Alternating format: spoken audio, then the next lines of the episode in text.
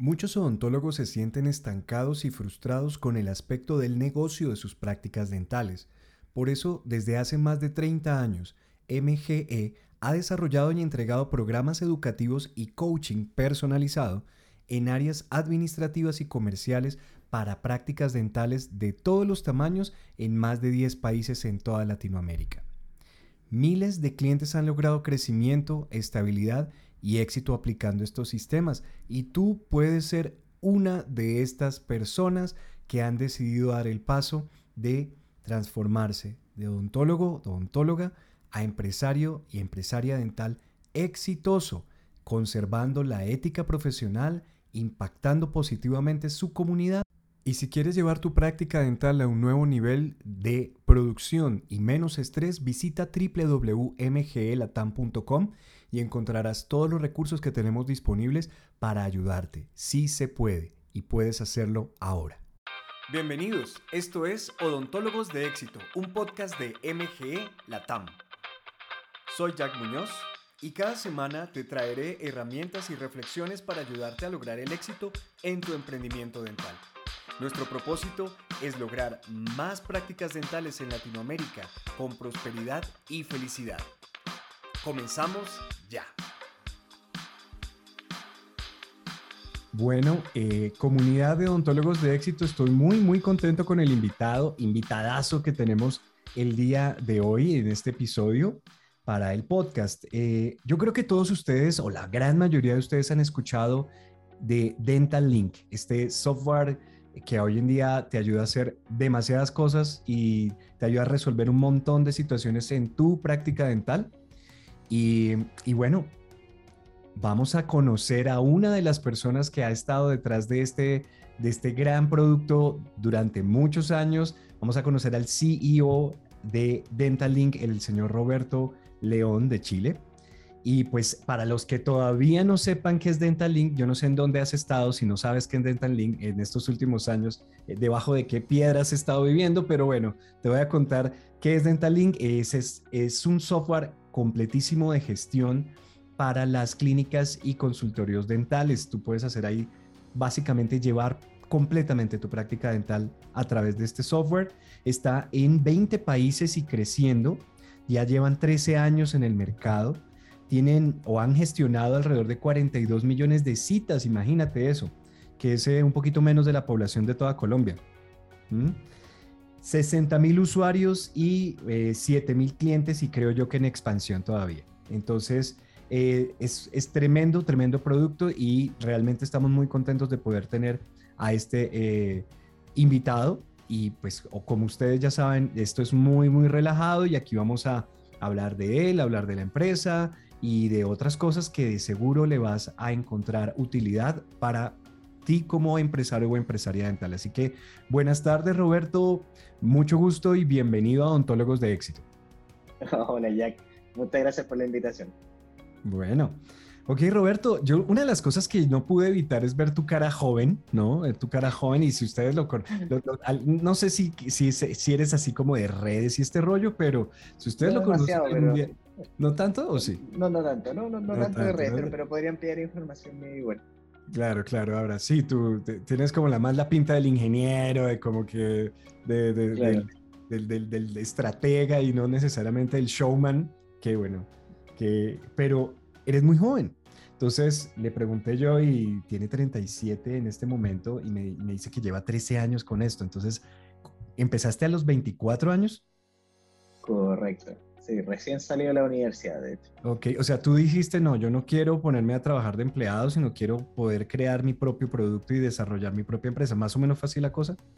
Correcto, de hecho me metí a estudiar ingeniería civil industrial, que es una analogía entre como ingeniería mezclado con negocios, y tomé esa decisión porque encontré que era lo que me entregaba mejores herramientas para poder construir una empresa. O sea, siempre desde pequeño siempre me gustaba hacer cosas, dibujar cómics, eh, estuve metido en montones de proyectos entre medio, siempre he sido eh, bien activo, una persona muy, muy emprendedora en general. Y, decidí estudiar eso para, para armar la empresa. Entonces apenas terminé el último certamen, la última prueba de la universidad, ese mismo día fuimos con mis dos socios y arrendamos una oficina y nos pusimos a mirar el techo a preguntarnos qué íbamos a hacer Y, y realmente las, entre las coincidencias de la vida dimos una oportunidad y la tomamos y ahí partimos a los 24 años y aquí estamos.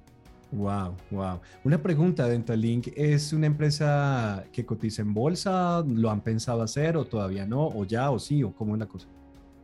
una buena pregunta, todavía no, pero vamos en vías de eso. O sea, yo digo que en el, largo plazo, de hecho, es uno de los, de los hitos que queremos cumplir, que es justamente abrirnos a la bolsa, ser un IPO. Me avisas, ¿no? Por favor. bueno, ok, interesante. Porque mira que que hay muchos eh, emprendedores o empresarios digitales en Latinoamérica, pero no todos se han lanzado a IPO. Aquí en Colombia tenemos los, eh, todos los productos y las, eh, la onda que ha sacado Torre Negra, me imagino sabes quién es, pero, pero no son muchos, no son muchos y, bueno, qué bien que una empresa latinoamericana esté pensando en, en ese camino, me encanta. Ok, ahora, antes de saltar a toda esta parte de los negocios y de la odontología, queremos conocerte un poquito más eh, esto de ser CEO y más siendo tan joven y todo esto, yo creo que ha, que ha, que ha tomado mm, bastante de, tu tiempo libre, bastante de tu vida, bastante de tu energía. Eh, ¿Qué haces para recargar esa energía? O sea, cuando ya se cierra todo, decimos acá en Colombia, se cierra el chuzo, decimos como eh, se, se baja la persiana ¿qué haces? ¿Qué haces para volver a encontrarte, para volver a recuperar energía y volver el lunes todo recargado a inyectarle a tu equipo toda esa, todo lo que tienes que darles? Yo, diría que es algo medio circular. Me, pasa con dos cosas. Eh, la primera, con la misma compañía, cuando uno ve las cosas y el impacto que uno está generando, no solo en las clínicas, sino que cuando uno observa cómo se impacta la vida de los pacientes y uno se da cuenta que lo que está haciendo, y podemos conversar eso más adelante también, que, va más allá de hacer tecnología, sino que con el propósito que tratamos de servir, eso genuinamente me, llena el alma, le, entrega propósito a lo que hacemos. Y lo segundo, en un ámbito más personal, a mí me, gusta mucho lo outdoor, me gusta mucho hacer trekking, me encanta la escalada en roca y, ir a escalar, me, libera mucho. Y la música, que es la gran pasión de mi vida, la composición en general, tocar batería, componer. ah, eres músico de, espíritu. Digamos que me hubiese encantado, para ser honesto, de hecho, para ser honesto, mi padre no me dejó ser músico cuando, comenzamos. De hecho, yo quería estudiar música y, él me dijo, no, músico muy complicado. Y, la segunda cosa que más me gustaba era emprender y hacer cosas y creo que estuvo muy bien la guía de mi padre porque de alguna forma eso es lo que al final me va a vivir a mí y a mi familia y tengo el tiempo también para hacer música, así que hoy día tengo las dos cosas igual. Genial, genial. Igual es creación, ¿no? La, el Correcto. Es una creación continua y, ahí encontraste un, otro vehículo muy importante para poder desarrollar esos talentos. Yo también soy músico. Ah, buenísimo. Sí, yo compongo, en fin, aquí, aquí atrás está la guitarra, bueno, en fin. Ah, bueno, buenísimo. Ahí podemos conversar. Ahí, ahí hacemos alguna cosa, seguro en algún momento. Bueno, ¿lees? ¿Te gusta leer? leo, debo decir que soy bastante selectivo. honestamente, mm. el proceso de lectura no, soy una persona que lea, lea por leer. Me gusta leer cosas muy, muy puntuales. O sea, no, no he leído demasiados libros en mi historia, pero súper bien elegidos esos libros. Ok. Y digamos que a mí todo el tiempo me están preguntando los eh, emprendedores dentales en este caso, ya, ¿qué, me, ¿qué, me, recomiendas para formarme, para cambiar mi punto de vista que es el, 80 o más por ciento de este tema de emprender, ¿qué, qué me aconsejas leer, no? Y yo le trato de hacer esta pregunta también a toda la gente que, que, con la que hablamos para que nos den sus puntos de vista y también pues anotar, ¿no? Porque si no lo he leído, lo pongo en la lista. ¿Qué nos aconsejarías leer algo que le ayude al empresario a, a, hacer clic? Es una muy buena pregunta y, y, para responderla creo que te diría primero cuál es el, propósito de, esa lectura. Yo creo que eh, el, yo creo que el grave error que cometemos muchas veces es que tomamos las lecturas como realidades o como recetas. Yo creo que no hay nada peor que eso, porque en el fondo el copiar la receta de alguien para una situación diferente, en un momento distinto, con una realidad distinta, es difícil que obtenga el mismo resultado, no lo va a obtener. Por lo tanto, para mí las lecturas son buenas para abrir la mente, para poder imaginarnos cosas nuevas, para reflexionar pero al final de la línea yo no soy una persona de recetas, no creo mucho en las recetas. O sea, llegar y copiar algún libro creo que no lo recomiendo. Creo que lo tomo como apertura de mente y después que realmente uno piense genuinamente, dada la circunstancia, la oportunidad que tengo por delante, ¿qué resolvería yo dada la información que ya manejo? Entonces, yo creo que lo observaría así. Y, para eso, yo creo que una muy buena lectura podría ser algo vinculado a justamente entender que también lo que uno observa en la mayoría de las lecturas del libro o en las historias, incluso esta misma que podemos estar contando acá, eh, es como la máscara de lo que sea. Y uno ve las historias de éxito como que hoy siempre hubiese sido fácil, como que la persona atrás tenía claridad de todo lo que estaba haciendo en todo momento, y eso nunca es así. Nunca es así. Las historias de verdad no son así. Las historias son de mucho esfuerzo, son de haber fallado más veces que haberlo logrado, son de haberse levantado a veces con mucho dolor. Y yo creo que las lecturas que te muestran tanto la, la, experiencia de la perspectiva técnica, pero también lo humano que hay detrás, son súper enriquecedoras. yo podría, por ejemplo, recomendarte hay un libro de la historia de HubSpot que es From Zero to 100, creo que es, de 0 a 100, que es la historia de HubSpot. Eh, Súper buena porque te, te, muestra lo técnico, entonces tú puedes aprender y abrir la mente en base a soluciones que llegaron, pero está contado desde lo, desde lo que realmente le pasó, lo que sintió. Entonces, es un libro entretenido de lectura, es medio novelesco, inclusive, en la historia. Entonces, muestra la realidad y uno ya habiendo pasado incluso por cosas así, también es bastante entretenido. De 0 a 100, from 0 to 100, ok. Es la historia de HubSpot. La historia de HubSpot. Bien entretenido, de fácil lectura, cortito, súper rico y habla mucho de marketing digital y, modelos, ventas y, levantar una empresa, básicamente. Es bien interesante. Y hay otro libro que me gusta harto, que es bien cortito, de lectura un poquitito más, más, más social, yo diría, que se llama La Revolución Reflexiva, que es de Humberto Maturana. Y es bien interesante porque no tiene que ver con el emprendimiento directamente, pero sí habla mucho de, eh, de la sociedad y cómo hacia dónde debiera cambiar la sociedad y cómo debiesen ser entonces las visiones más, más colaborativas que competitivas. Entonces es súper interesante cómo plantea la transición que quieran pegar las empresas y que yo creo también mucho que es un camino bastante acercado. Genial, wow. Eh, la revolución reflexiva de Humberto Maturana. Espero que estén apuntando. Eh, odontólogos y odontólogas de éxito para que este tipo de cosas son importantes. Mira que invertimos muchas horas hoy en día en plataformas como Netflix, Prime y ese tipo de cosas, viendo series que, bueno, ahí también hay contenido muy bueno, ¿no? Ahí también hay documentales y cosas, pero honestamente la mayoría se invierten en, cosas de solo entretenimiento. Eh, no está mal entretenerte, yo no estoy diciendo eso, pero también tienes que invertirle tiempo y esfuerzo a tu formación a tu formación como ser humano, porque el emprendimiento lo primero que hace es enfrentarte contra ti mismo, contra tus miedos, tus errores, tus debilidades, y por donde está la grieta, por donde está la debilidad, por ahí se va todo. Ya sea en el trato con los demás, eh, tu manejo de las finanzas, lo que sea. No sé si estás de acuerdo conmigo en eso que acabo de decir. 100%, 100%. Y hablando de eso, mencionaste esto de los fracasos. Y vayámonos metiendo a la historia de Dental Link porque yo no creo que saliera Dentalink así como está ahora, ¿no? Después de 13 años, así como salió Venus del mar, ya toda en su perfección, no creo. ¿Cómo fue el asunto? Cuéntame un poquito, porque acaban de salir de la universidad, devolvámonos 13 años, acabas de salir de la universidad con muchos sueños, tal vez tus padres y los padres de tus hijos diciendo, ustedes que, que creen, y más en una sociedad tan conservadora como es la chilena, porque sé que es son bastante conservadores y esto de que mm. hijo se lanzó a ser autónomo, a ser independiente sin nunca haber trabajado en forma como en la corporación y ¿qué te pasa, no? ¿Cómo Cuéntanos un poquito, por favor. Bien, eh, yo diría que fue súper rico porque nos dio la oportunidad de, crear. Y yo creo que cuando uno crea también hay una ventaja de cuando uno es pequeño de haber partido a los 24 años, que, es realmente uno es, es ingenuo. Y, esa ingenuidad es un arma de doble filo, porque la ingenuidad, ¿cierto? Tiene cosas malas, pero también tiene cosas muy buenas. si, uno con, toda la información que uno maneja se pone a analizar todo lo que hace, llegaría a la conclusión, probablemente el 90% de las cosas de no hacerlas, porque encontraría las razones racionales para no hacerlo porque no se justifica la acción. Pero realmente las cosas extraordinarias ocurren, a mi gusto, cuando hay una persona que es lo suficientemente obstinada y a pesar de que el mundo le está diciendo que no y que las razones le están diciendo que no, de repente logra hacer cosas extraordinarias. Así ocurren las cosas extraordinarias, porque son fuera de la regla. Lo de la norma es un poco más obvio, entonces yo creo que la, ignorancia en ese sentido tiene una ventaja. La desventaja es la inexperiencia y la falta de recursos, ¿cierto? Emprender, por ejemplo, la edad que tengo yo ahora, tiene ventajas desde el conocimiento que manejo, la experiencia para manejar equipo y, obviamente lo técnico lo resolvería mucho mejor. Manejar equipo y construir empresas mucho más fácil.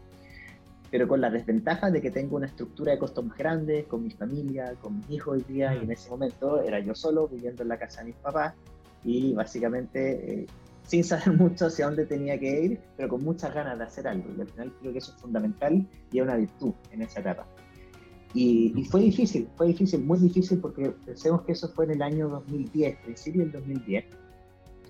Y eh, en esa época, el SaaS, el Software as a Service, o el software de modalidad de servicio, que eso es Dentalink, básicamente, no existía en América Latina. Eso existía en Estados Unidos y en algunos lugares de Europa. Entonces, en América Latina todavía estamos con el CD-ROOM, los, los software eran algo que se compraban, la gente no estaba acostumbrada a pagar por internet y mucho menos acostumbrada a pagar por cosas mensuales. O sea, toda la época de Netflix, la época de Spotify para América Latina es mucho más tardía.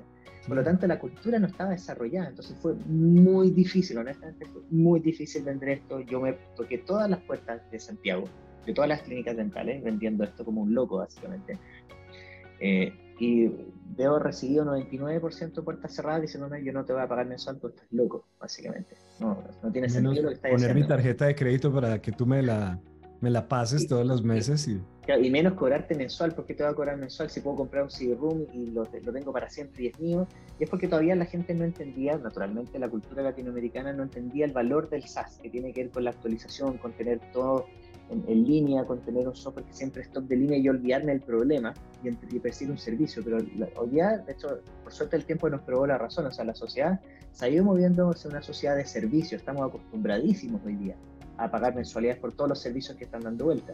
Pero en ese tiempo no era así. Y el producto no era el que de hoy día. De hecho, el primer producto que lanzamos lo desarrollamos con mis socios, eh, mis dos socios, Daniel y Guillermo, unos cracks es lo que hacen realmente. Daniel, director de producto, Guillermo, director de tecnología. O sea, al fondo partimos siendo una empresa dos tercios tecnológica y yo encargado del negocio como, como director general. Eh, y el primer producto que desarrollamos era un software muy precario que tenía agenda, ficha clínica y recaudación de pagos. Muy chiquitito, tenía varios errores, bugs y cosas, fue muy difícil. Y salimos a vender esto y fuimos aprendiendo, entonces yo sin conocer nada de la industria me pillaba con un primer dentista, una primera clínica que creía en nosotros, algunos pioneros visionarios que dijeron, aquí hay valor, y me decían, ya genial, pero, pero ¿tienes un ontograma? Y yo, ¿y qué es un ontograma? yo, soy ingeniero. No, mira, un diagrama, un, diagrama de las piezas dentales. Entonces, yo iba después donde mis socios, bueno, puta, el, el, diagrama de las piezas dentales es algo que funciona así, funciona así, listo, desarrollémoslo, desarrollamos y volví a la clínica. Listo, tenemos ontograma. ¿Y tienes periodontograma? ¿Qué es un periodontograma? Y así, con todas las cosas, lo bueno fue un, desarrollo de producto para poder alcanzar el market fit. El market fit quiere decir que cuando un producto logra servir bien una necesidad que está persiguiendo, y eso es permanente. Eso yo no creo que el market fit se alcance. Es una filosofía que tenemos como empresa. Por eso Dentalink sigue creciendo y seguimos incorporando cosas porque la industria, la sociedad se sigue moviendo. Por lo tanto, las soluciones que resuelven algo en la industria tienen que seguir moviéndose. El market fit es es un, movimiento que nunca, nunca se termina, nunca, nunca llegas a un market fit perfecto, pero sí temporal, y tú vas llegando a market fit temporales. Y ese proceso fue súper entretenido, súper difícil, súper tortuoso. Eh, todavía vivíamos con nuestros padres. En, en ese momento no teníamos dinero para hacer muchas cosas. Y me acuerdo que en ese tiempo estaban todos acostumbrados a trabajar en empresas, no había mucho apoyo de startups como el que existe hoy día, ya repleto de startups, no teníamos idea, entonces no sabíamos ni qué hacer, no teníamos advisor, fracasamos mucho, nos equivocamos muchísimo porrazo, mucha frustración, pero nos logramos levantar todas las veces que, que nos pasaron cosas eh, y logramos ir sacándolo a poco adelante, de, tal forma que como no teníamos ingresos, incluso me acuerdo amigos de empresa me decían, pero Roberto, vente a trabajar con nosotros, había salido muy bien de la universidad, por lo tanto, ofertas laborales tenía de sobra, mis socios también, y uno lo dudaba. Entonces, de repente en las fiestas, uno veía que los amigos tenían plata para comprarse una cerveza y uno no tenía ni siquiera para una cerveza a veces.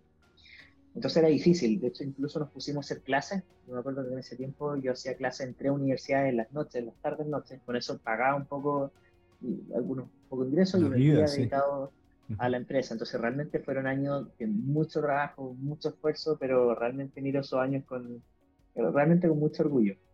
Son, esos que te dejan medallas aquí en el pecho. Sí, tengo, tengo una medalla, me gané una medalla. Oye, una pregunta. Eh, aquí hay dos cosas que me, que me, surgen. Yo voy anotando cosas que me, me estás diciendo, me parece súper interesante y hay paréntesis que, que, creo yo que van a ser de valor también. Em, primero que todo, ¿cómo no te rendiste? Mira, no solamente te pasa a ti, eh, nuestro trabajo en MGE es ayudarle a los odontólogos a que se conviertan en empresarios. ¿sí? Una cosa es ser odontólogo, abrir tu consultorio, tu clínica, y otra cosa es convertirte en el empresario que va a llevar esto a un nivel sostenible y, a crear un grupo y en muchas otras cosas, delegar, etc. Y en el camino se enfrentan con tantos fracasos que muchas veces deciden renunciar. Me voy a más bien emplear otra vez o en, otro lugar, o simplemente me voy a reducir al mínimo tamaño. Tenía seis sillas, ocho sillas, voy a vender todo eso y me voy a quedar con una porque yo no pude. Mm. E, es su versión, digamos, del retroceso para toda esta gente que te está escuchando, miles de odontólogos que, van a escuchar esta entrevista, ¿qué hiciste para no rendirte? Muy joven, yo sé, y es más fácil porque de repente tú dices, pues qué importa, ¿no? Vuelvo a donde estoy, donde mis padres, pues no va a pasar nada, ¿no? Pero ¿por qué siguieron? ¿Qué pasó? ¿Fueron tus socios? ¿Fuiste tú? ¿Qué pasó? Una buena pregunta. Eh, la verdad, varias cosas. Yo creo que sería muy arrogante, arrogante de parte mía, eh, decir que esto tiene que ver solamente con nosotros tres que levantamos la empresa. La verdad es que la red de apoyo que teníamos era súper buena. las personas que nos rodeaban, familiares y todo, yo creo que siempre nos apoyaron con esto, a pesar de que hubo muchos amigos y mucha gente que decía, oye, ¿qué estás haciendo? Deja eso votado y ándate a hacer otra cosa, un software para dentistas, no, no, no, era algo muy, muy glamoroso en ese momento, ni por si acaso. Eh, entonces, yo diría que la red de apoyo siempre fue muy buena. incluso mis padres siempre me apoyaron mucho, siempre apoyaron mucho mi, mi, lado más como creativo. Entonces, ellos siempre confiaron en que yo iba a, lograr hacer las cosas. Entonces, realmente, teniendo ese apoyo, aunque sea conceptual, no, no era económico, eso lo tuvimos que hacer nosotros, pero sí conceptual, eh, eh, eso ya era el 90%. Y lo segundo es que creo que los tres socios que partimos somos personas muy capaces eh, el, equipo estoy muy orgulloso de, nuestro equipo inicial y muy obstinados con las cosas, que realmente muy comprometidos con las causas. Entonces ninguno de los tres está acostumbrado a, votar las cosas, son personas que vamos a meterle y meterle si es necesario.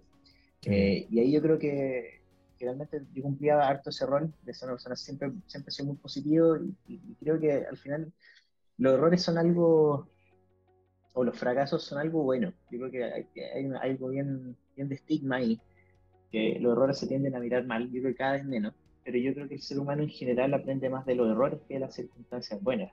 los, errores, de hecho, dejan bien marcados. Y, y, lo interesante de eso es que mientras más errores cometes, menos miedo te da a cometer errores, porque te das cuenta que no te moriste con eso. Sí. Entonces ya hemos cometido tantos errores que realmente no, no, empieza a curtirse, como, como decimos acá, tiene que, se va a poner un poquito más resiliente y más resistente a esas cosas. Entonces incluso cuando ya empiezan a pasar más cosas, ya no las miro con el, con el mismo dolor, el mismo peso que tenían antes y entiendo que al final, más filosófico lo que decir, pero entiendo que al final la vida se trata de otras cosas. A mí lo relevante tiene que ir con, con, realmente estar pasándolo bien en lo que uno está haciendo. O sea, si, si, estás disfrutando lo que estás haciendo, si tiene sentido, si tiene propósito, si te llena, entonces está bien, la vida tiene que tener alto y bajo, es lo que la hace entretenida. Me encuentro aburridísimo, es muy, muy aburrido, una vida muy plana y muy pareja, Prefiero que tenga alto y bajo, igual que una película. Una película plana no tiene sentido. Tiene que tener una parte con un clímax, tiene que tener un desenlace, tiene que ser algo que cuando mires para atrás te llene, te, te, te, sientas orgulloso de lo que hiciste. Es abrir esa cerveza al final del día y, decir, me la gané, básicamente. Eh, siento, no, por estar sentado y tener miles de cervezas, sino que ese sabor tiene que ver con, lo que está detrás. Y creo que para mí eso es lo que funciona mucho como alimento en la experiencia que, que hemos tenido hasta el día de hoy. Genial, genial. Qué, qué bonito y, y qué, qué, cosas tan importantes acabas de decir ahí. La red de apoyo. Eh, tú como empresario dental, aquí hablándole a nuestros escuchas, mm, también eres un empresario, estás eh, trabajando en la industria dental como profesional de la salud, pero compartimos este tipo de cosas. Y tu red de apoyo es muy importante, es muy difícil, aparte de estar luchando contra la, las, los, los obstáculos, ¿no? y contra ti mismo, porque Dios, a veces uno mismo es su peor enemigo. Aparte de eso, tener eh, gente alrededor que, que, lo que hace no es apoyarte, sino empujarte y decirte, no, ya ríndete, ¿no? Ya es hora de rendirte. Eh, ya pasaron tres meses, ya es hora de rendirte, ya pasó un año. ¿Qué te pasa? Ríndete, ¿no? Mm, entonces, eso me, me, parece supremamente importante y, y bueno, los errores, el valor de los errores. Ahora, no hay algo que enseñe más acerca del rechazo y de la resiliencia que las ventas. Y tú me dijiste que te fuiste a tocar las puertas. Como eras el encargado de los negocios, me imagino que los otros dos dijeron, bueno, lancemos a Robertito aquí a, que se a, a los, a, los leones y que, y que él vaya a, a enfrentar el asunto comercial, ¿no? ¿Y cómo fue esa experiencia? Y es verdad hay dos preguntas. En, ¿Cómo fue esa experiencia del rechazo y del, oye, mira, tengo 24 años y te estoy ofreciendo esto, pásame tu tarjeta de crédito? Y, ¿sí? y él, no, no, no. Eh, o esperemos a que tengan ustedes 5 o 10 años y me vuelves a hablar a ver cómo les ha ido, ¿no? Y la otra cosa es em, esa parte del rechazo y la otra cosa es, ¿es necesario que un CEO, que un dueño de empresa de negocios sepa vender? Buena pregunta. Dos en Buena pregunta. Es una muy buena pregunta. La, la, primera, con respecto a ser muy chico, sí, efectivamente era conversación de todos los días. No, tengo demasiada arma tampoco, pero en ese tiempo ahí sí que no tenía nada, tenía cara de niño. recién salió de la universidad, entonces me pasaba que llegaba a la clínica y me miraban, pero eh, Aquí no tenemos odontopediatría.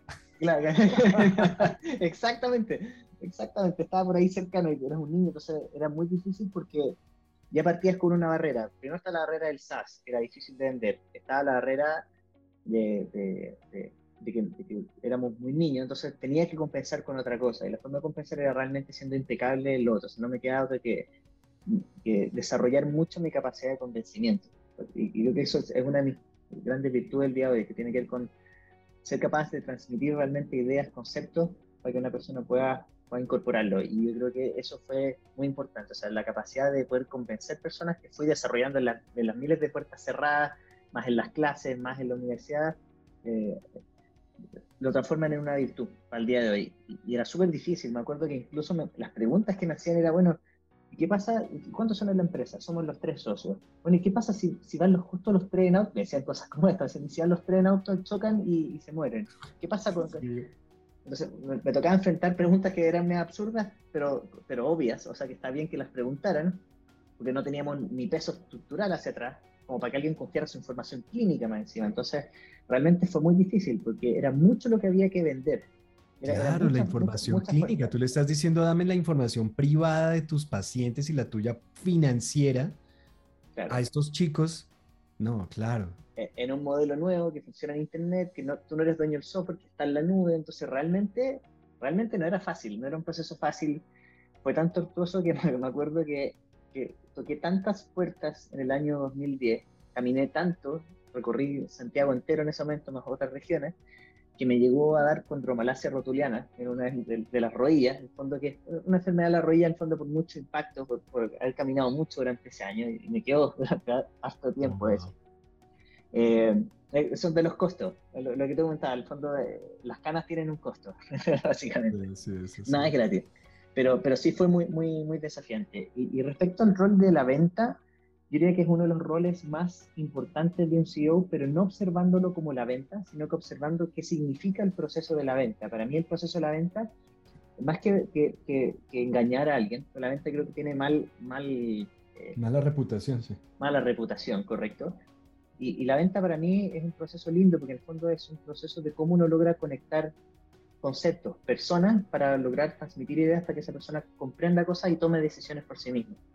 Y eso es algo que ocurre en toda escala yo creo que una de las funciones más importantes de un SEO, porque un SEO tiene que ser capaz de transmitir, por ejemplo, como en este mismo podcast que estamos conversando, o hacia la red de clientes, si tengo que conversar con un cliente, con un organismo, si tengo que hablar con un gobierno, si tengo que hablar con, las mismas personas, transmitir a tu equipo de personas cuál es la visión que tenemos, convencerlos de que esa es la visión y que es el camino, en vez de imponerlo. Por eso la capacidad de vender, que no es, no es como se menciona, sino que la capacidad de convencer es muy importante porque es mucho, mucho mejor que una organización fluya porque está convencida de lo que tiene que hacer, a que el CEO puso los lineamientos están obligados a ejecutarlo. Por lo tanto, creo que el, rol del CEO de la perspectiva comunicacional es fundamental, realmente. Genial, genial, estupendo, estupendo.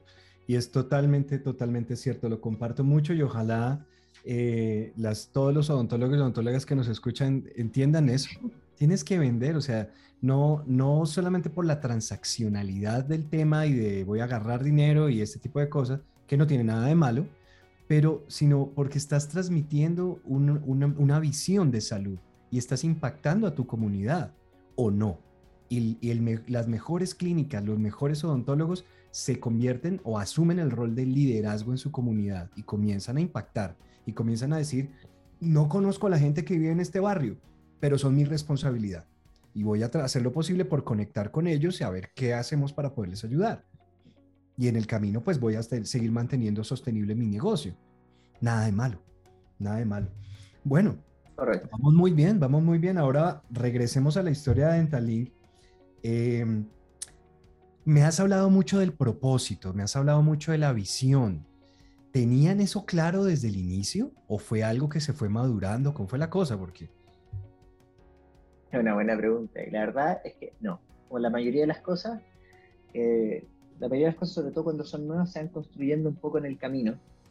Eh, y de hecho, nuestra primera misión que tenemos como compañía fue hacer sencilla y eficiente la administración de los prestadores de salud. Así comenzamos como Dentalink. Queremos ayudar a las clínicas a que la administración sea sencilla porque para que ellos se puedan encargar de lo clínico y nosotros apoyemos desde la perspectiva de gestión y tecnología. Esa fue nuestra misión inicial. Pero al pasar el tiempo, se empezó a volver eh, bastante más dinámico y empezamos a aprender. Yo empecé a aprender de la industria de la salud, empezamos a aprender de la tecnología, empezamos a aprender de los problemas que había en la industria de la salud latinoamericana en general. Y me, enfrenté a varias cosas, y aquí puedo filosofar mucho respecto a esto, pero cuando observamos la, problemática, una de las grandes problemáticas que tiene América Latina es que hay falta de, de calidad, de atención de salud de calidad y falta al acceso a la salud. Y eso pasa porque, sobre todo la industria dental, es una industria tan atomizada que es difícil controlar qué ocurre en esa industria. Nadie sabe mucho lo que ocurre. Entonces, pasa mucho que tú ves al gobierno, por ejemplo, estableciendo políticas públicas, pero sin tener información completa de lo que ocurre. Es un gran problema macro de la data, que, tiene que ver con algo más, más de mundo y que y vamos en vías de resolverlo. en Colombia tienen los RIPS, por ejemplo, que buscan en cierta medida tratar de regular ciertas cosas y mantener información para poder tomar decisiones gubernamentales con respecto a, planes de, políticas de salud. Pero más allá de eso también, al ser una industria atomizada, con problemas de infraestructura, con problemas de información asimétrica, ¿cierto? que el paciente no tiene idea, o sea, tú le puedes decir, tienes esto, eh, y el paciente te tiene que creer, es como el taller mecánico del auto. Entonces, el, odontólogo tiene una gran responsabilidad de que tiene que transmitir esa confianza, tiene que ser alguien que, que realmente lo haga porque quiere ayudar al paciente y no porque quiere ganar dinero, que está bien, todos tenemos que ganar dinero porque hay un sentido de negocio, pero nunca olvidar que estamos acá por el paciente. Entonces, si uno observa eso, nuestro propósito al final tiene que conectar con el paciente, porque tanto la existencia de la clínica como nuestras existencias se deben a mejorar los procesos de salud, a mejorar la atención hacia el paciente, o sea, que, el paciente reciba una mejor atención de salud y, también tenga acceso a poder atenderse. Y pasa mucho en la población latinoamericana que no todos tienen recursos para poder atenderse, porque no necesariamente la, la atención pública es la mejor.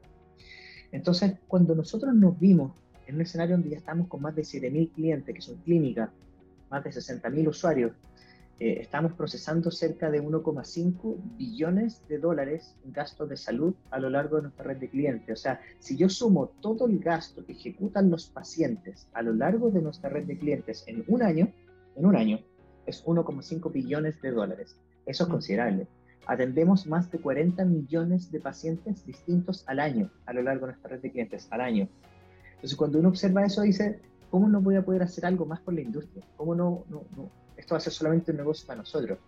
Y eso para nosotros hizo que el, propósito mutara. Y esto conversa un poco incluso lo, el libro que te comenté, el de Humberto Maturane, que, que me parece muy interesante, que, que, para mí, eh, cuando uno observa la, la, sociedad, creo que la sociedad debiera ser un poco más circular, no tan vertical. O sea, las empresas antiguamente, por ejemplo, una salmonera, una forestal o un banco, una empresa más tradicional, antiguamente venían a un entorno a obtener recursos de ese entorno, tratar de pagar la menor cantidad de recursos y reponer la menor cantidad de cosas.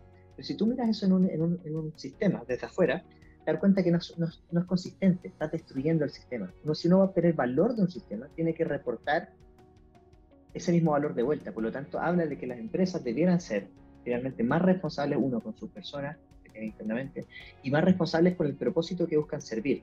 Entonces aquí llegó un punto que me encantó usar esta frase, que, como una gran capacidad, eh, también viene de la mano de una gran responsabilidad. En el fondo, si nosotros tenemos esta gran capacidad, ¿cómo no vamos a hacer algo al respecto? Y ahí nace nuestro, y ahí muta nuestro propósito al propósito actual que no lo teníamos mapeado desde el principio, sino que con ir viendo, ir aprendiendo lo que fue pasando, fue mutando y aquí primer aprendizaje, las cosas no son estáticas. Es imposible que no tenga una figura 100% clara de cómo va a ser en los siguientes 20 años. No, no le creería a nadie.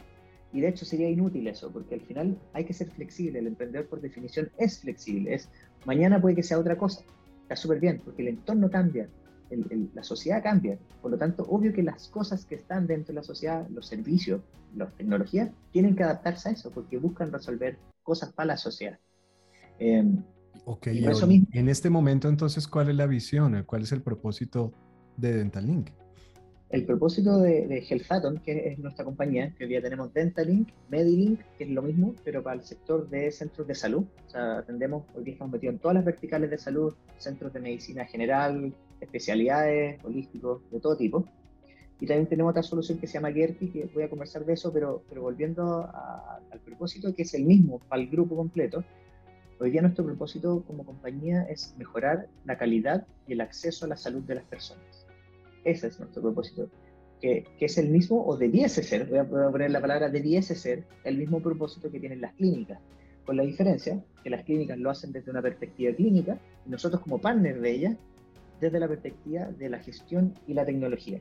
O sea, en el fondo, nosotros entregamos herramientas de primer nivel, es como entregar un buen bisturí a un doctor. En el fondo, un software que permite que lleve bien los controles, que el paciente reciba las notificaciones cuando las tiene que recibir, que la información clínica esté ordenada, al día, clara, que el paciente llegue en el momento que tenga que llegar para continuar el tratamiento, mejoran las probabilidades de que la atención de salud tenga una mejor calidad para el paciente, para que no empeoren las cosas.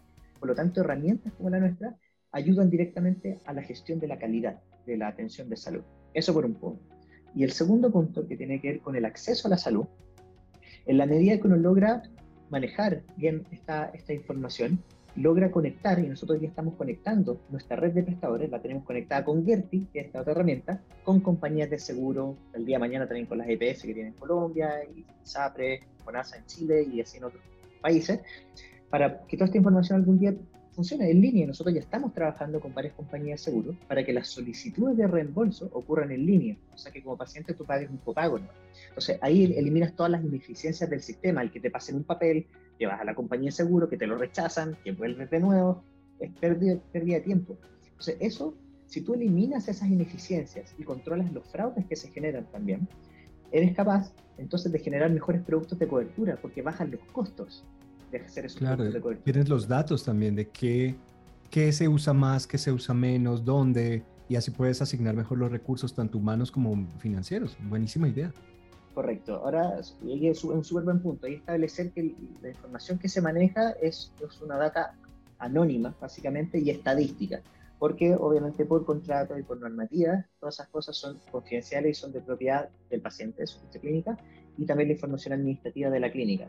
Por lo tanto, nuestro rol es a través de robots data, que procesan data e información, lograr llegar a mejores resultados para conectar todo el ecosistema salud. Entonces, hoy día estamos en una, en una cruzada, como usted llamarlo, que quiero interconectar todo el ecosistema salud, o sea, que el paciente se enfrente a una clínica y tenga las mejores posibilidades de acceso porque las solicitudes de reembolso de seguro ocurren automático, pueda pagar en línea, puede optar incluso hasta créditos de salud, que es algo que estamos haciendo. En Chile, por ejemplo, que es donde partimos esto, estamos trabajando ya con siete compañías de seguro y estamos procesando un poco más de 20.000 solicitudes de reembolso de planes de salud que no existían antes. Y gracias a esta promesa de mejorar las eficiencias y el conducto, las compañías de seguro pudieron crear nuevos productos de cobertura que hoy día se están vendiendo en la población.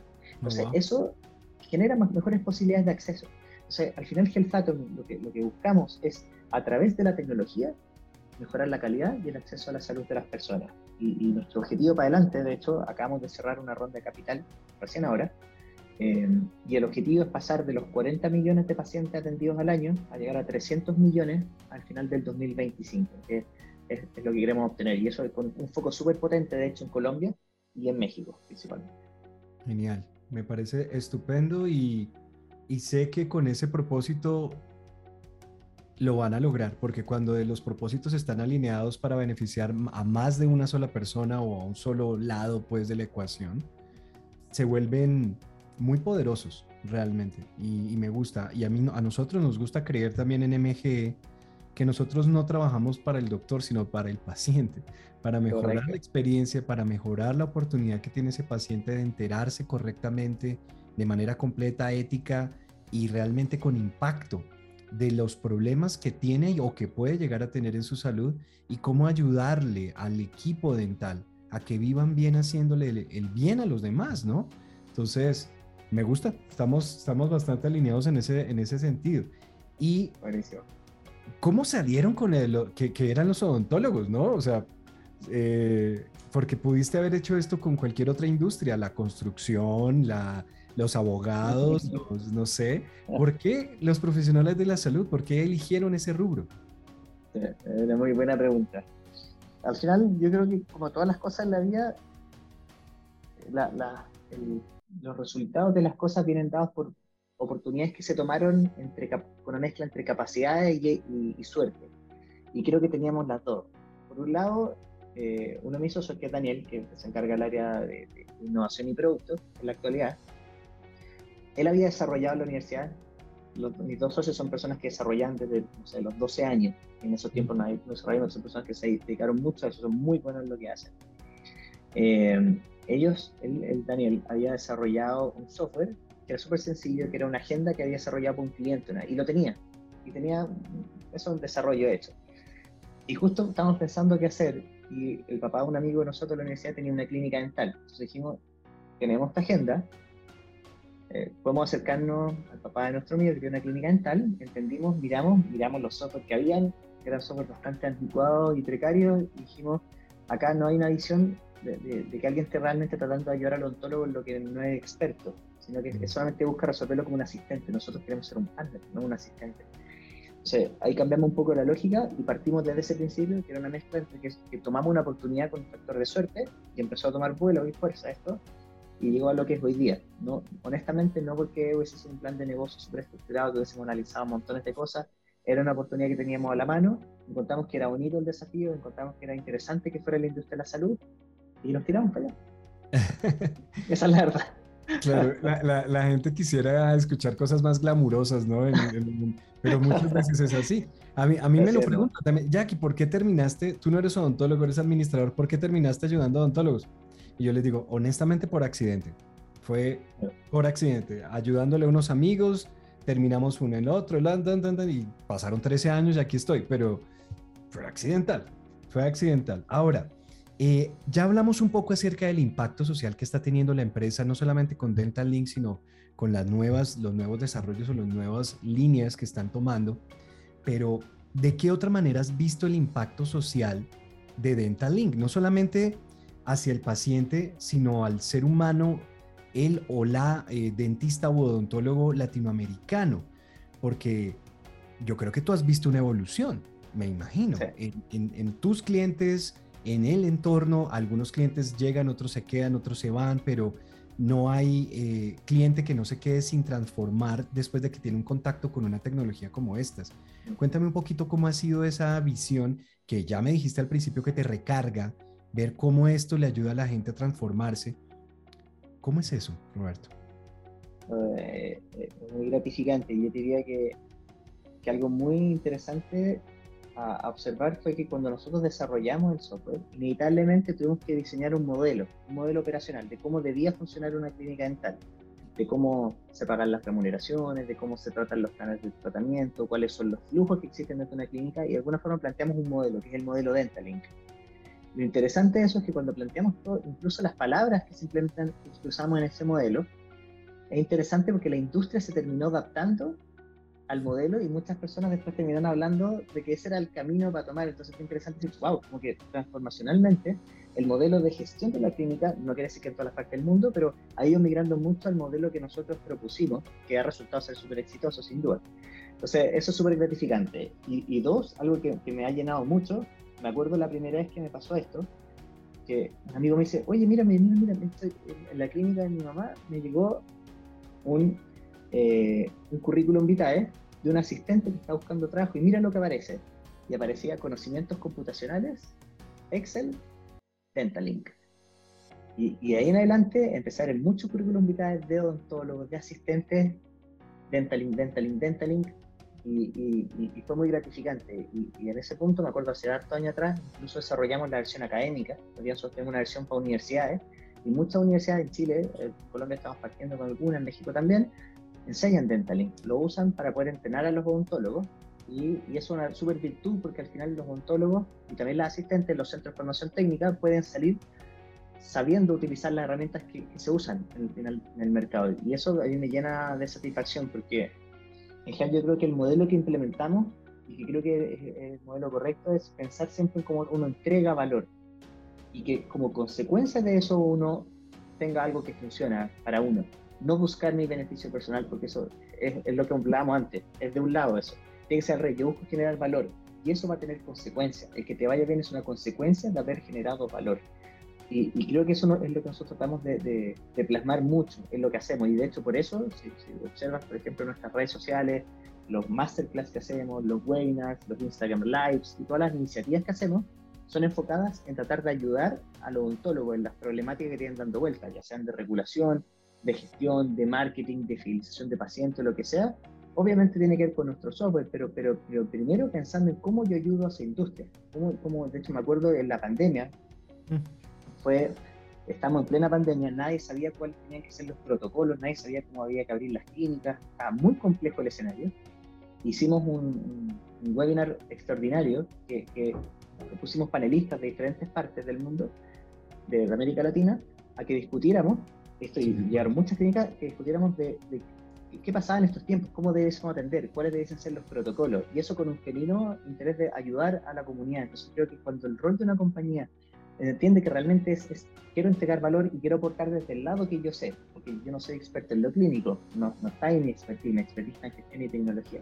O sea, cuando tú aportas desde ese lado, lo virtuoso empieza a ocurrir, inevitablemente. Entonces, eh, a eso me refiero, es súper gratificante esas cosas, cuando realmente estás generando un impacto, cuando realmente estás ayudando a, a las personas al final.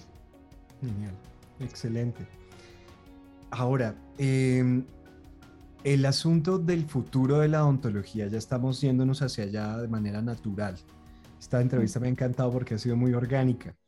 Em, yo no sé, yo tengo una idea, eh, yo me la paso leyendo, me encanta leer cosas de economía, de historia de la economía y demás, de que nosotros empezamos en un cambio alrededor del 2005, una transición hacia una era diferente a la era de la información, algo diferente, algo más allá que reta y que busca más la personalización de las experiencias. Si tú te pones a pensar, mucha gente busca eso, ¿no? Quiero personalizar mi educación, mi género, mi relación con Dios, mi, mi, relación con el gobierno, personalización, mucha, mucha de eso. Y eso es mucho del emprendedor, de hacer cosas que no se hacían antes de una manera diferente, ¿no? Es como si estuviéramos en la era del emprendimiento o tal vez estamos en esa era.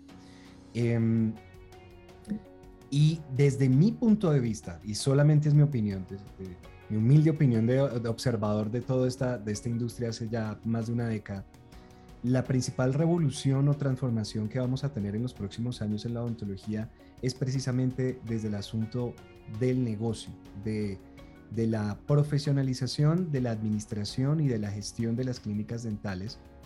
Eh, todavía falta en las universidades, ese es, un, ese es un tema un poquito como oculto, como no se le habla al estudiante de, oye, tú vas a salir a emprender, lo más posible es que vayas a salir a emprender, a crear tu propia clínica y por eso necesitas estas y estas y estas herramientas, ¿no?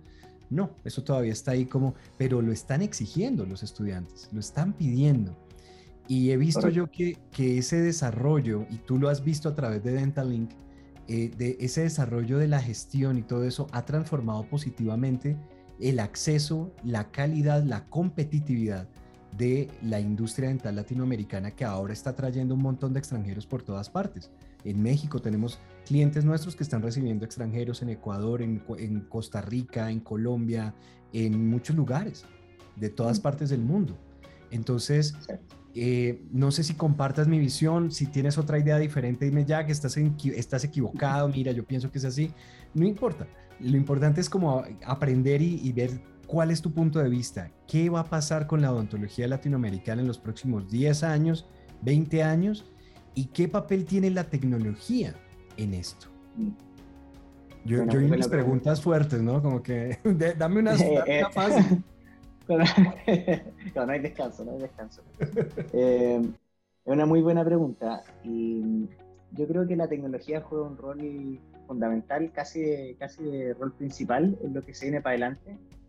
Eh, principalmente porque el gran problema es que no solo en esta industria, yo creo que en todas las industrias la gran problemática que se tiene hoy es de data.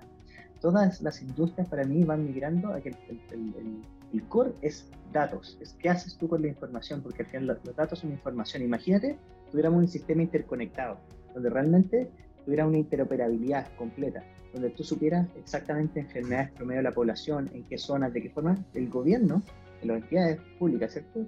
Podrían hacer, o quien fuera en ese momento, tendría las mejores capacidades para poder abordar esos problemas de mejor forma, porque sabía perfectamente a qué persona momento viene la especialización. En vez de crear un plan general que funciona más o menos para todos, tú podrías generar planes mucho más específicos que funcionan bien para ciertos segmentos de la población.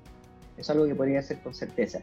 Y yo creo que el, poder conectar todos estos puntos por la tecnología para poder centralizar la data es fundamental. O sea, yo apostaría porque en los siguientes 5 o 10 años viene todo un cambio de revolución en América Latina, no solo en la industria dental, sino que en la industria de la salud, desde la mano de las regulaciones. Lo mismo que pasa con los RIPS en Colombia, que es súper orgánico, o sea, ahí cambia permanentemente porque están aprendiendo cómo hacerlo, cada mercado está en la misma. Pero debemos llegar a un punto de toda esa información convergida para poder tomar mejores decisiones.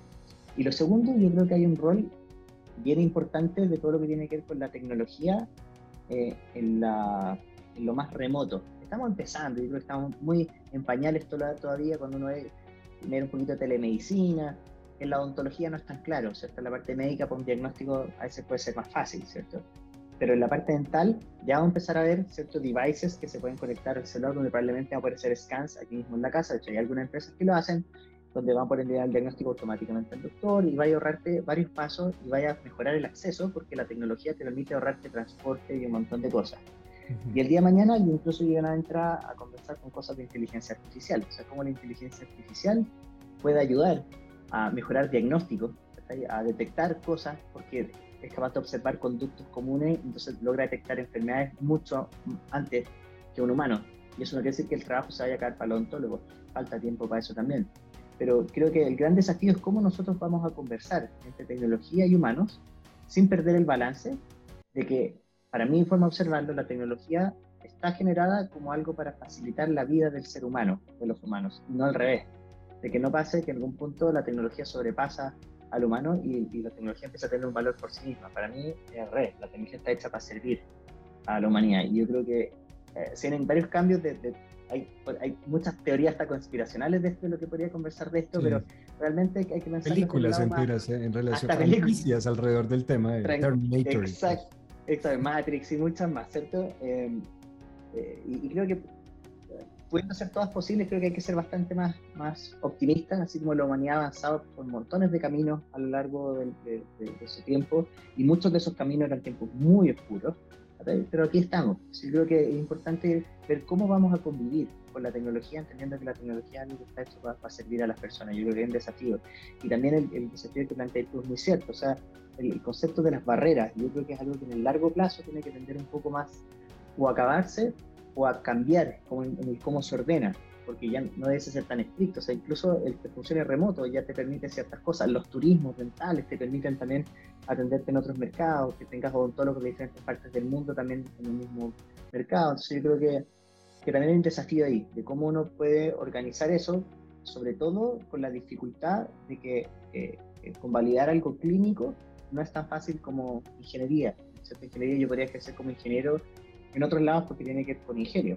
Pero cuando a ti te enseñan ciertas cosas, tienes ciertas nomenclaturas, ciertas formas, obviamente hay que adaptar eso y hay, un desafío de cómo uno logra aceptar eso al final. Es decir, bueno, aceptemos que eso va a ocurrir, cómo hacemos que esa interoperabilidad, para mí trata de eso, sea de mejor forma. Y la interoperabilidad para mí tiene que ver con cómo coordinas a, la, a las fuerzas humanas, más cómo alineas a la tecnología para poder servir a, a la humanidad.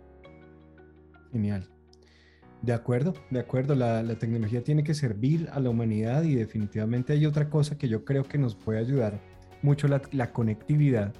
es a repartir el talento de los odontólogos, porque hoy en día la mayoría, me imagino que pasa igual en Chile, están en Santiago y en otras ciudades capitales o, principales. En Colombia están la mayoría en Bogotá, Cali, Medellín.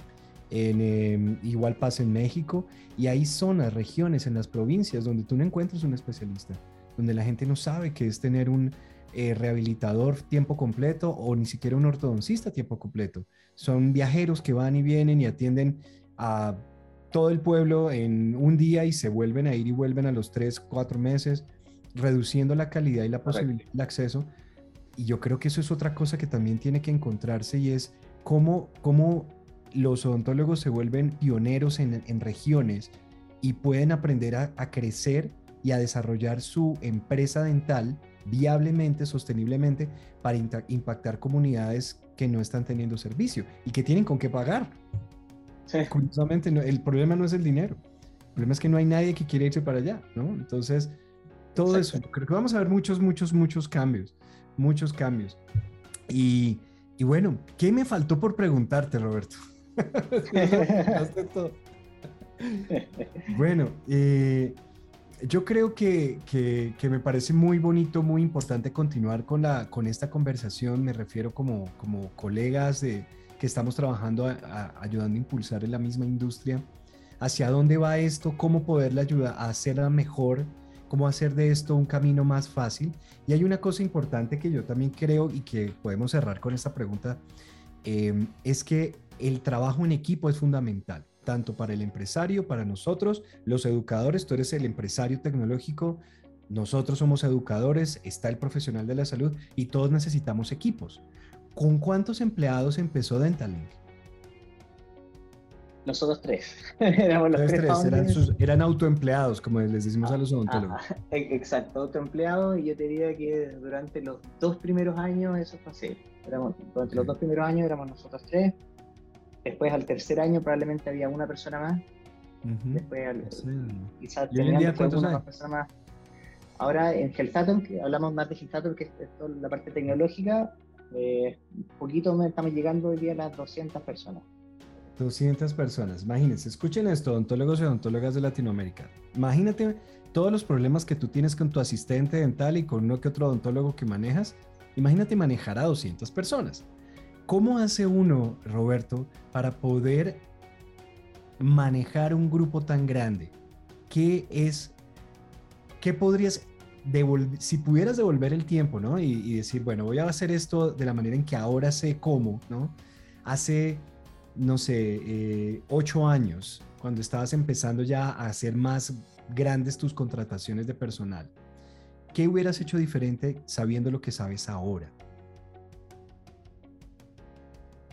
Sabiendo lo que sé ahora, hubiese perdido mucho menos tiempo en, tareas que no, no eran relevantes. Creo que hubiese dedicado más tiempo a diseñar, planificar, eh, hubiese dedicado más tiempo en encontrar ayuda, porque no era fácil encontrarla en ese momento, pero creo que es importante encontrar ayuda, o sea, encontrar de repente personas que sepan más que tú, que, hayan recorrido caminos que uno haya recorrido, porque esos atajos te ahorran mucho tiempo y mala experiencia a veces. Eh, pero también creo que el mismo hecho de haber pasado por esos caminos tortuosos te lleva a tener la experiencia que uno tiene y también es rico vivirla. Entonces, en general, no, no soy una persona que le gusten mucho los atajos, pero sí soy una persona que no le gustan mucho las reglas. No soy una persona que, que, que, siga fórmulas, no me gusta seguir fórmulas. Y, yo creo que em, el, justamente el hecho de no seguir fórmulas hace que de repente uno se tenga que ingeniar para resolver cosas y ahí salen las cosas extraordinarias realmente. no digo espérate, espérate. Eso, eso suena muy romántico y muy bueno, pero ¿cómo, ¿cómo manejas un grupo de 200 personas sin reglas y sin fórmulas? No, no, no, no, no, eso tiene que tener reglas y formas. No me refiero ah. más a la parte de la parte de los consejos. En la parte de, lo, de las personas, eh, tienes, que, tienes que tener reglas y tienes que tener formas. Yo creo que con esto de no tener reglas no me refiero a no tener reglas, sino que me refiero a si yo hubiese seguido la fórmula ah, de cómo había que administrar las personas, la empresa no sería la que es hoy día. Entonces, al contrario, no, no, había que seguir reglas, de decir, las personas antes así, el recurso humano, como le decían antiguamente, se llama, se usa así, se hace. Sino que al contrario, realmente preguntarte genuinamente, mi, consejo es, obsérvalo como del otro lado. ¿Cómo, si tú trabajaras en una empresa, ¿cómo crees que un organismo debería funcionar? Esto debería funcionar como, como, como, un equipo de fútbol o como una tribu. A mí me gusta observar la empresa como una tribu, que así es como lo observo, porque la tribu para mí tiene ciertas, ciertas características bien eh, puntuales. Una, la tribu es un organismo flexible, o sea, la cantidad de personas que, que, conforman la tribu va variando. Hay personas que pueden entrar a la tribu y hay personas que se pueden salir de la tribu. Las empresas no son familia, la familia no se elige, las personas con las que trabajas sí. Sea, la tribu sí tiene eso, hay personas que tú puedes incorporar, personas que pueden salir si no cumplen con las, las reglas de la tribu. La tribu se cuida unos a otros y además persiguen un objetivo común.